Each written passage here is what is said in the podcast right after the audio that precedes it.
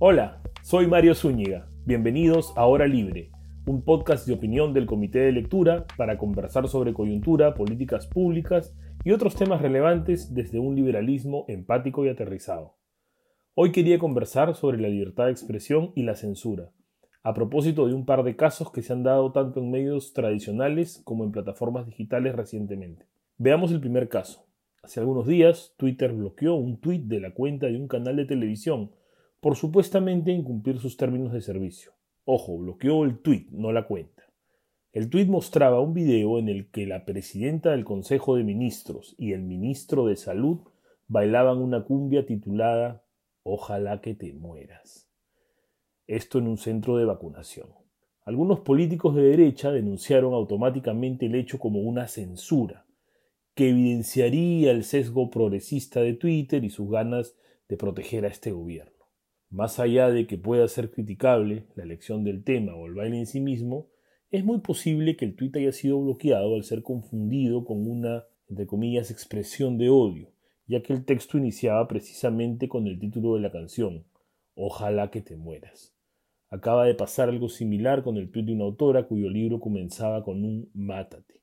Hay que recordar que al menos parte del proceso de moderación de contenidos se hace vía medios automatizados. Twitter usa los denominados flagbox e inteligencia artificial. Hay palabras o frases que los sistemas tienen marcados ya como sensibles. También las personas pueden quejarse, pero incluso donde participan humanos para revisar los reclamos, la moderación puede ser compleja. Vamos ahora al segundo caso un canal de televisión bastante importante del medio despidió a su directora periodística precisamente cuando se iniciaba la segunda vuelta electoral. A este despido siguieron algunas renuncias y posteriormente otros despidos y cambios, digamos, no tan eh, previsibles, raros dirían algunos. No quiero discutir aquí si esa fue una decisión acertada, decisiones acertadas o no, o si fueron éticamente correctas o no. Déjenme decirles, en mi opinión personal, pienso que fue una muy mala decisión de cara a la credibilidad del medio y a la calidad de sus contenidos. Lo que me interesa discutir ahora es analizar si tales despidos constituyen o no una violación a la libertad de expresión de los periodistas o a la libertad de información de los televidentes. Por lo menos así se enmarcaron algunas de las críticas a estas decisiones. Quiero aprovechar aquí para definir qué es una libertad, algo que obviamente vamos a estar discutiendo frecuentemente en este, en este podcast, ¿no? a lo largo del podcast.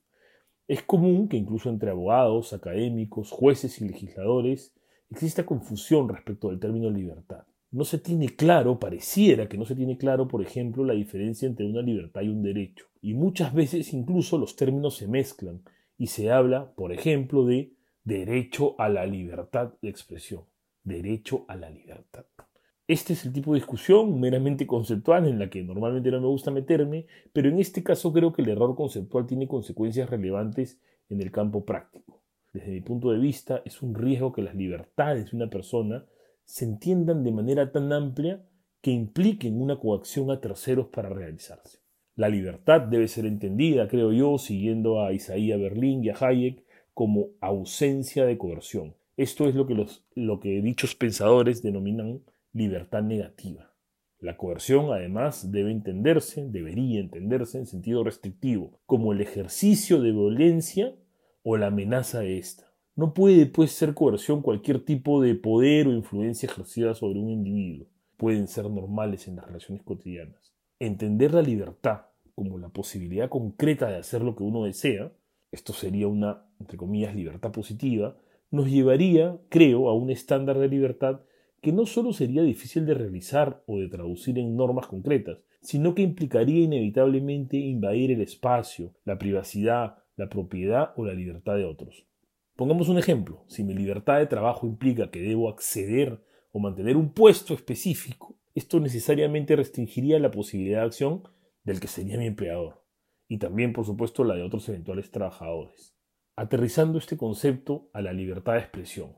El Estado, el sistema legal, deben protegernos de agresiones o amenazas de agresiones de parte de privados o del propio Estado que impidan que nos expresemos libremente. Son violaciones a la libertad de expresión, por ejemplo, las leyes que censuran a determinadas personas o determinados tipos de discurso u opiniones. Acá un ejemplo claro eh, son las leyes del negacionismo, ¿no? En eh, Alemania, Austria, tú no puedes negar que hubo holocausto. Y obviamente es un discurso nefasto. Obviamente algunos me argumentarán razonablemente que están bien promulgadas estas leyes.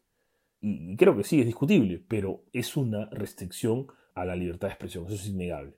Podrías defenderla, pero es una restricción a esta libertad. El expropiar o cerrar medios de prensa, como hizo la dictadura militar en nuestro país, es también una clara violación a la libertad de expresión. Desde el lado privado, de repente un piquete, una propuesta que mediante el uso de la violencia impida otra protesta pacífica, también sería una violación a la libertad de expresión. Eh, acá genera dudas el, caso, se, menciona también frecuentemente ¿no? la compra de la prensa, como hizo el montesinismo en los años 90. Yo creo que no violaría en estricto la libertad de expresión, porque los propietarios accedieron ¿no? a través de pago de dinero, uno podría argumentar que es un soborno, ¿no? a vender su línea editorial. Ojo, esto no quiere decir que, esté bien o que deba ser permitido, ¿no? Obviamente es una conducta reprochable, éticamente negativa y que debería ser incluso punible, pero por otras razones. Pero no es una violación a la libertad de expresión, o no fue, creo. Por otro lado, tampoco sería una violación a la libertad de expresión el despedir o resolver el, contrato de un periodista. ¿Por qué? Porque esta persona, luego de perder esa plataforma, el programa, el espacio, la columna, no es que pierda la libertad de expresarse, lo que pierde es ese canal para expresarse, ese, el acceso a esa plataforma. Ojo, acá nuevamente preciso, estoy diciendo que no viola la libertad de expresión, no significa condenarlo ni eh, rechazar algún tipo de remedio legal, sino simplemente eso, que no viola la libertad de expresión de esa persona. De hecho, en el ejemplo planteado, es posible que los afectados tengan algún remedio legal si el despido o resolución de contrato viola la legislación laboral o su contrato.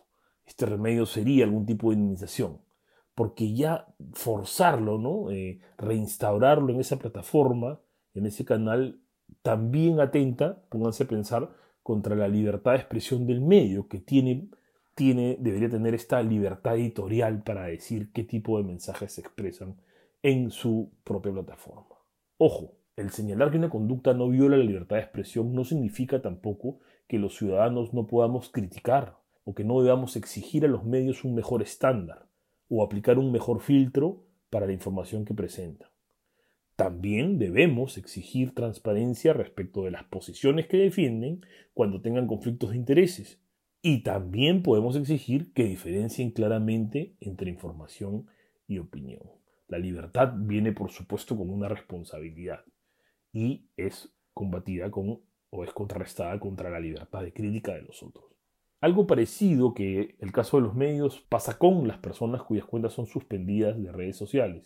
Estas plataformas, las redes sociales, Twitter, Facebook, son actores privados que como parte de su libertad de expresión y en aras de mantener la calidad de su servicio, la civilidad en el intercambio, tienen el derecho de editar o moderar los contenidos que sus usuarios realizan en ellas. Aquí tenemos que exigirles, por supuesto, podemos, deberíamos exigirles que apliquen de manera coherente y transparente sus términos y condiciones y sus políticas de moderación, pero no debemos imponerles reglas, no, no debería el Estado ni otras personas ponerles reglas.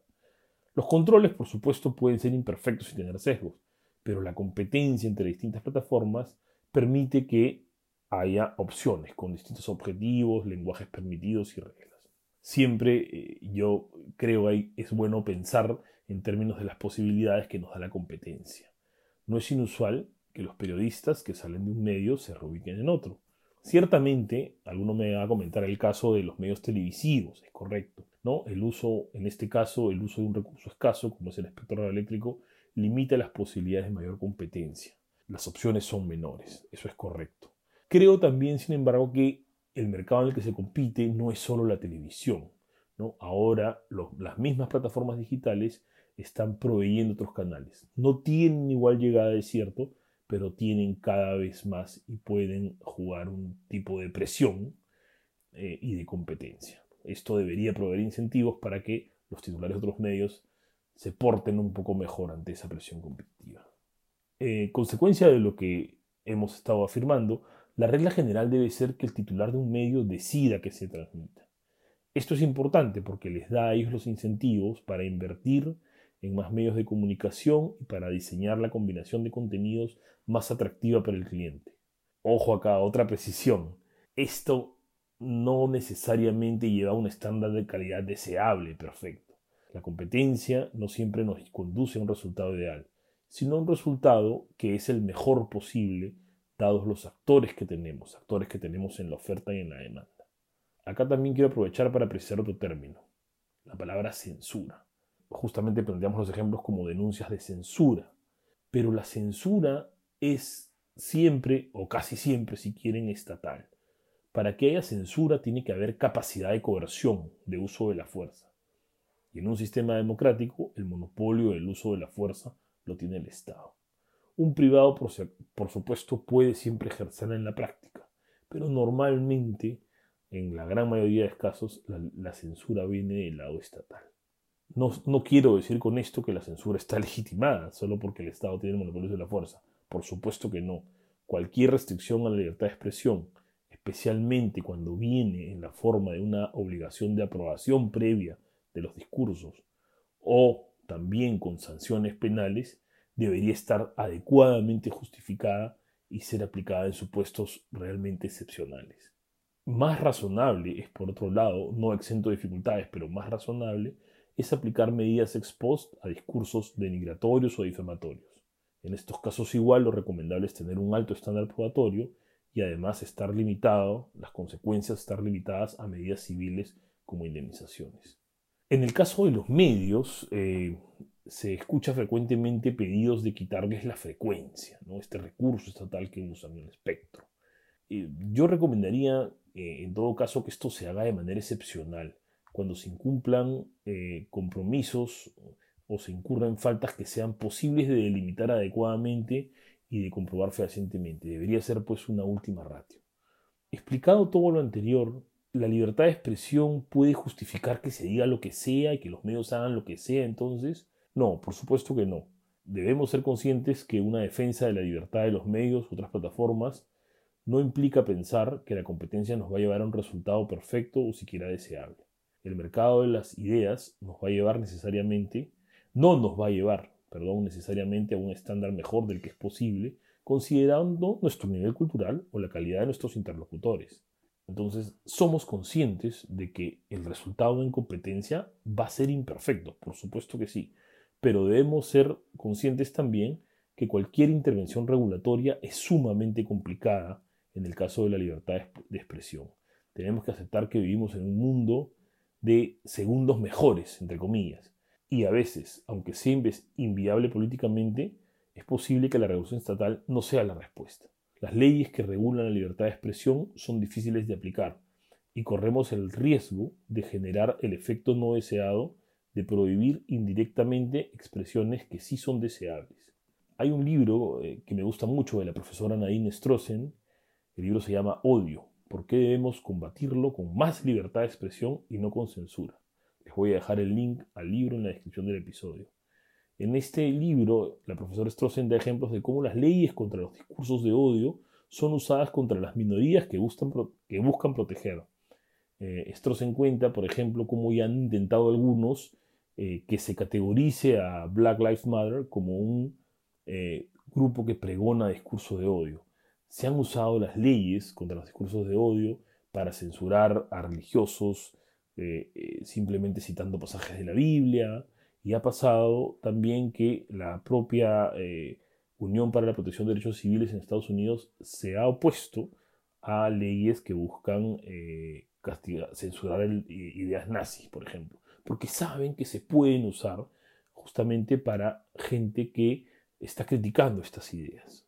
Las leyes que regulan la opinión también corren el riesgo de marginalizar ciertos discursos e invisibilizarlos oficialmente, permitiendo que calen muy hondo en ciertos circuitos y poblaciones, acaso con efectos más perniciosos. Los vamos a tener bajo el radar y vamos a estar tranquilos, pero no se van a ir esos discursos, van a seguir difundiéndose entre ciertas personas y lo que va a pasar más bien es que van a generar conductas que no vamos a poder eh, tener a la vista. Eso puede ser más peligroso. Las normas que sancionan la llamada apología del terrorismo, por ejemplo, pueden inhibir que temas con el terrorismo se discutan en clases universitarias. O pensemos, ahora que está tan de moda, ¿no? en una ley, una eventual ley para sancionar las eh, noticias falsas, fake news. Sin duda es reprochable decir que una determinada vacuna no funciona, entre comillas, pero tenemos que pensar cómo la aplicaríamos en el contexto actual de pandemia. Prohibir las noticias falsas en su aplicación concreta puede causar que prohibamos la crítica, indispensable para el desarrollo científico. Hay una delgada línea roja, por ejemplo, en que alguien diga, esta vacuna no funciona, esta vacuna es mala, esta vacuna no es tan buena como la otra, y en, esa, en esas diferencias sutiles que permiten subjetividad podríamos estar censurando discursos válidos y hasta, hasta necesarios. No perdamos de vista que el conocimiento científico se va actualizando constantemente. Lo que hoy es ciencia sólida, mañana puede ser una hipótesis ya superada, corregida. La misma OMS, recuerden, nos recomendó en un momento no usar cierto tipo de mascarillas, lo que ahora sabemos fue un error. Luego se nos dijo que el COVID se transmitía principalmente por gotas respiratorias. Luego aprendimos que se transmitía también por aerosoles. En algún momento esto ha podido ser percibido como, por ejemplo, o alguna declaración que inducía al pánico. Falsa, hay que censurarla. No, pero hubiera estado, hubiera estado en lo correcto. Otra cosa importante, no debemos olvidar que las prohibiciones o regulaciones sobre la expresión no se aplican en el vacío el marco institucional siempre importa cuando se aplica una norma legal. Entonces, recordemos que vivimos en un país en el que, por ejemplo, la policía investigó a una obra de teatro, La cautiva, si la recuerdan, por apología del terrorismo, simplemente porque hacía una crítica de los abusos en los que incurrieron algunos militares al combatir el terrorismo. La crítica a través del arte o de la sátira son difíciles de interpretar y las normas que buscan regular la libertad de expresión pueden terminar restringiendo estas expresiones por más buenas intenciones que tenga. Ahora, pero entonces, ¿dónde ponemos el límite a la libertad de expresión? Creo que un buen límite lo pone la Corte Suprema de los Estados Unidos en el caso, un famoso caso Black vs. Virginia, en el que señala que una ley que prohíbe quemar cruces, una conocida práctica del nefasto Ku Klux Klan, no violaba la primera enmienda. Es decir, no viola la libertad de expresión, ya que la ley prohibía esta práctica cuando se realizaba con la intención de intimidar. La Corte sí declaró inconstitucional una parte de la ley que señalaba que el solo hecho de quemar la cruz constituía evidencia de la intención de intimidar. La Corte Suprema de los Estados Unidos entonces pone límite a la libertad de expresión ahí donde los discursos, los mensajes representan una amenaza actual, una instigación a la violencia, ¿no? Se tiene que dar por lo menos el miedo a sufrir la violencia en la víctima, en el destinatario de este mensaje. ¿Y por qué es el límite? Alguno se preguntará, ¿por qué, por qué pues no es constitucional eh, prohibir algunos símbolos y actitudes por su significado inherente, que puede ser nefasto? La esvástica, la cruz del Ku Klux Pues porque corremos el riesgo de afectar expresiones legítimas. Estos símbolos que consideramos nefastos, como una esvástica, la hoz del martillo, para mí también igual de nefasta, pueden ser usados para, por otros para emitir una expresión crítica, una expresión artística, o también es posible que tengan más de un origen y un pasado distinto y tengan una significancia distinta a la que consideramos negativa. No sé si se acuerdan esta película con Tom Hanks sobre el profesor que interpreta los símbolos, ¿no? El código da Vinci. Él muestra primero una toma cerrada de una capucha blanca y, obviamente la reacción de la gente es, el Ku Klux Cuando abre la toma, eran una, una procesión religiosa en España. Entonces eh, corremos ese riesgo si prohibimos per se ciertas expresiones o símbolos. En adición a este límite, y acaso más importante que las reglas legales sobre la libertad de expresión, son las normas sociales y nuestro propio accionar. Ojo que el oponernos a una regulación no significa que no debamos hacer nada. ¿Qué hagamos nosotros? Las normas sociales pueden ser tan o más importantes. En ese sentido, las noticias falsas se combaten con la verdad, con mucha educación, y no me refiero aquí a la educación formal necesariamente, sino a que pregonemos con el ejemplo y asumamos el rol que nos toca. Los discursos prejuiciados o dañinos se combaten con aclaraciones, con evidencia, con argumentos lógicos. Como señala Frank Underwood en House of Cards, no hay mejor forma de contrarrestar unas gotas de duda que con una inundación de pura verdad. Antes de terminar el episodio de hoy, quería contarles que tengo en mis manos un ejemplar de Libertad y Prejuicio, libro editado por Yesenia Álvarez y Diego Ato del Instituto Político para la Libertad. Se trata de una recopilación de ensayos que busca promover una mayor reflexión sobre la lucha de los derechos de la comunidad LGBTIQ desde el liberalismo. La obra, como se precisa en el prólogo de los editores, abro comillas, busca saldar, en cierta manera, la deuda que el liberalismo de los últimos tiempos tiene con esta comunidad, cierro comillas. Y eso me parece justo y necesario. Les había comentado precisamente en el episodio cero de este podcast que el liberalismo debe empezar a defender las causas de aquellos afectados por condiciones estructurales que hacen imposible la igualdad ante la ley y de la que gozamos en el papel. Es una lucha que fue siempre liberal y que debemos reivindicar. No quiero mencionar ningún ensayo en especial porque todos parecen muy buenos, pero quisiera destacar que incluye testimonios personales que nos permiten ponernos en los zapatos de quienes han sufrido la discriminación, reconociendo así que se trata de un problema estructural también hay un llamado a la reivindicación de que esta siempre fue una lucha liberal y eso también es muy positivo. Tampoco puedo terminar el episodio de hoy sin mencionar a Cuba. Ya hay otros podcasts del comité que están tratando el tema, pero no puedo dejar de discutir todo lo que está pasando y desde aquí toda mi solidaridad con el pueblo cubano. Qué lindo es escuchar el patria y vida por encima del nefasto patria o muerte. Desde aquí todos nuestros deseos de pronta libertad para todos los cubanos libertades civiles y libertades económicas, que pronto puedan expresarse libremente, opinando, emprendiendo, votando en elecciones libres. Y eso fue todo por hoy. No se olviden que me encuentran en Twitter como arroba msunigap. Déjenme por ahí algunos comentarios, contraargumentos, críticas o evidencia en contrario sobre el tema de este episodio. Hasta dentro de dos semanas, ya nos escuchamos y cuídense mucho.